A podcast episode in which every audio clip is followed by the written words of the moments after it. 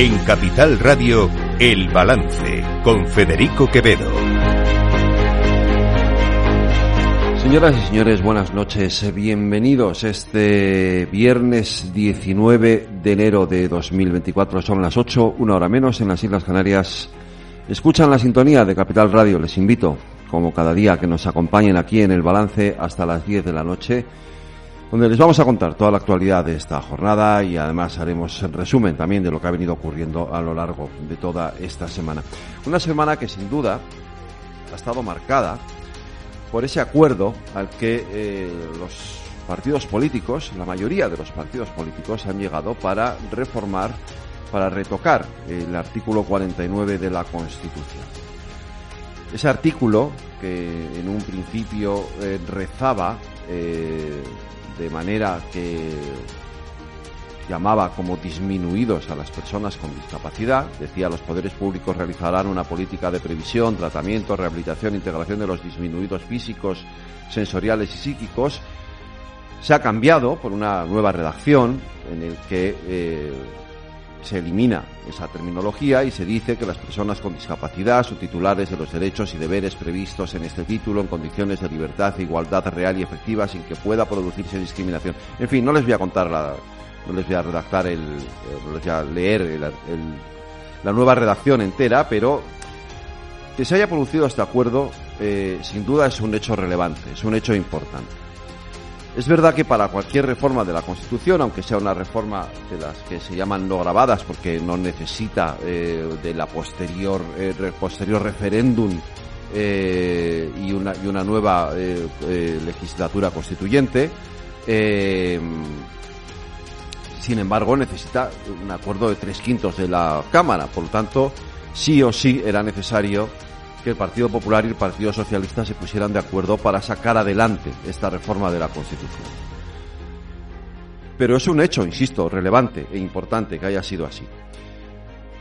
Primero porque hacía mucho, años, que el Partido Popular y el Partido Socialista, que los dos principales partidos políticos no se ponían de acuerdo en algo. Y por fin aquí ha ocurrido, y además ha ocurrido en algo importante. ¿Por qué es importante? Pues básicamente porque eh, esta reforma de la Constitución, este cambio en ese artículo 49 afecta a más de 4 millones de personas que se sienten, eh, que se sentían discriminadas o que se sentían incluso ofendidas por la redacción de ese artículo de la Constitución española. Luego, que casi uno de cada cuatro españoles eh, se haya visto beneficiado por esa reforma, ya de por sí es un hecho relevante y es un hecho importante. Que además esto haya ocurrido con el acuerdo de casi la totalidad de la Cámara, solamente ha habido un partido que ha votado en contra, ya saben ustedes cuál es, Vox, ahora explicaremos el por qué. También es importante, porque implica que cuando se trata de cuestiones que de verdad afectan al interés general, los partidos políticos, nuestros partidos políticos, nuestros políticos, nuestros representantes son capaces de llegar a un acuerdo. La reforma se limita única y exclusivamente a esto. No alcanza ningún otro aspecto de la Constitución, no abre ninguna caja de Pandora, no se han incluido enmiendas de ningún tipo eh, que afecten a, otro, a otros artículos o a otros títulos de la Constitución española. Luego, en ningún momento ha estado en peligro o ha estado en riesgo ni la arquitectura constitucional, ni mucho menos eh, la, lo que ellos llaman, lo que la izquierda llama el régimen del 78, ni nada, ni, la monarquía, ni nada de todo esto. Lo digo porque eh, si uno escucha el discurso de la portavoz de Vox en el debate sobre esta reforma, parecía que es que eso iba a ocurrir, empezando por ahí. Y, esto no es verdad, no ha sido así, porque además, de hecho, en ese acuerdo al que alcanzaron eh, Pedro Sánchez y Alberto Núñez Feijóo pasado mes de diciembre, en ese encuentro que tuvieron en el Congreso de los Diputados, uno de los, una de las, digamos, eh, argumentos o de las eh, líneas rojas que pusieron ambos líderes era precisamente ese, que eh, bajo ninguna circunstancia se, se, aprovecharía esta reforma constitucional para incluir ningún otro tipo de aspectos que pudieran afectar a la Constitución española. Más que nada porque, evidentemente, el Partido Popular tenía miedo de que, efectivamente, el independentismo o los propios partidos de la extrema izquierda con los que pacta el Partido Socialista pudieran tener la tentación de aprovechar esta reforma para en fin, para sus propios intereses. Esto no ha ocurrido, esto no ha pasado, es evidente que no ha ocurrido, que no ha pasado y por lo tanto eh, esa reforma va a salir adelante con los votos de todos los partidos políticos menos Vox. La segunda razón por la que Vox vota en contra es porque hay un punto en ese artículo que dice literalmente que eh, se tendrá una especial eh, una especial eh, particular se, atenderán particularmente las necesidades específicas de las mujeres y niñas con discapacidad. Bueno, esto ha hecho que Vox se lleve las manos a la cabeza. Esto ha hecho que Vox diga mm, ideología woke, ideología de género, en fin, todas estas barbaridades que ellos suelen decir en estos casos. Es un hecho evidente y hay pruebas palpables y demostrables que si ya de por sí las personas con discapacidad sufren una cierta discriminación, que además esas personas sean mujeres o niñas, es un agravante. Y la discriminación es mayor.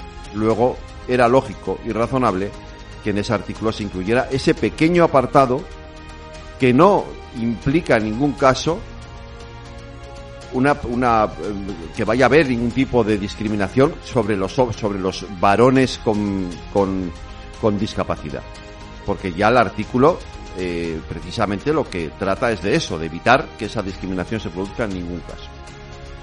Luego, insisto, buen acuerdo, necesario, razonable y ojalá se pudiera repetir. Y esta es la cuestión a la que yo quiero llegar, porque miren, el acuerdo se produce un día después de que el presidente del gobierno dijera en Davos que era muy necesario que la Unión Europea se gobernara desde el centro, con los acuerdos de socialistas, populares y liberales.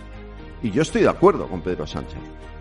Ojalá en España también se pudiera gobernar desde el centro, con los votos de populares, de socialistas y de liberales. Bien, ahora los liberales no están en el Congreso de los Diputados, es cierto, pero lo han estado.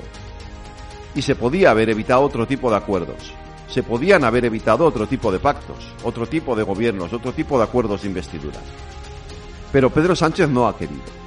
Es más, esto se produce, o esa frase de Pedro Sánchez se produce días después de ese acuerdo en el Congreso de los Diputados en el que el propio Pedro Sánchez se negó a pactar con el Partido Popular la reforma, o perdón, la, aprobación de los reales decretos leyes que debían convalidarse,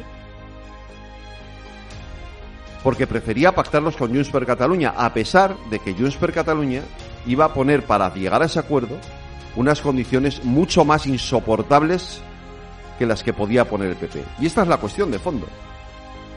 Si aquí no se produce un acuerdo razonable de gobernabilidad entre el Partido Socialista y, la, y los partidos moderados del, Congreso y los partidos moderados de la que, que, en fin es lo que lo que la mayoría de los españoles quieren y así lo dice esa encuesta del CIS que también conocimos ayer es porque Pedro Sánchez no quiere. Es porque quien reivindica los acuerdos en el centro los rechaza en Europa los rechaza en España. Él no quiere ese acuerdo con el PP su máxima el día de la votación de esos decretos fue no darle una victoria al Partido Popular. Y para él llegar a un acuerdo con el Partido Popular era darle una victoria al Partido Popular. Y ese es el quid de la cuestión. Eso es lo que debe de importarnos. Porque se está rechazando algo que la mayoría de la sociedad española exige. La mayoría de la sociedad española quiere acuerdos entre los dos principales partidos políticos. Y hay asuntos importantes sobre los que debería haber acuerdo, no solamente esta reforma de la Constitución. Debería haber acuerdo en materia de educación, debería haber más acuerdos en materia de empleo, por ejemplo, más de los que ya ha habido. Debería de haber acuerdos en la política exterior, que ahora mismo no los hay. Debería de haber acuerdos incluso para poder llevar adelante otra reforma de la Constitución que es necesaria, hay muchos artículos de la Constitución que habría que retocar, no solamente este artículo 49. Debería de haber muchos acuerdos en materia de sostenibilidad, en materia de enfrentar el cambio climático, en materia ahora mismo, por ejemplo, eh, grave la situación de la sequía, debería de haber acuerdos para ver cómo se soluciona esto. Y, fíjense que estamos viendo acuerdos importantes, como lo hemos visto entre Teresa Rivera y, y Juanma Moreno en Doñana y la propia Teresa Rivera y ahora el, presidente de Murcia, Juan Fernando López Miras, de cara al, tema de la, situación del Mar Menor. Luego es posible entenderse si quieren, pero hay que querer. Y el problema es que Pedro Sánchez no quiere entenderse con Alberto Núñez Feijóo. También es verdad que Feijóo no lo pone fácil, pero bien, quien tiene la sartén por el mango, quien debe de iniciar ese proceso de acercamiento es el presidente del gobierno. Y lo ha podido hacer la semana pasada y no ha querido. Luego, cuando dice eso en Europa, es evidente que nos está mintiendo.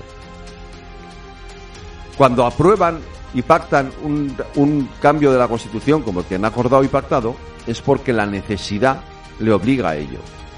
No porque realmente piense que eso es bueno para España, ni mucho menos bueno para él. Y es una pena, de verdad, que no aprovechemos este escenario para llegar a lo que todo el mundo quiere, que son consensos básicos que harían mucho más gobernable el país y desde luego introducirían un clima de tranquilidad y de serenidad que en estos momentos España lo necesita.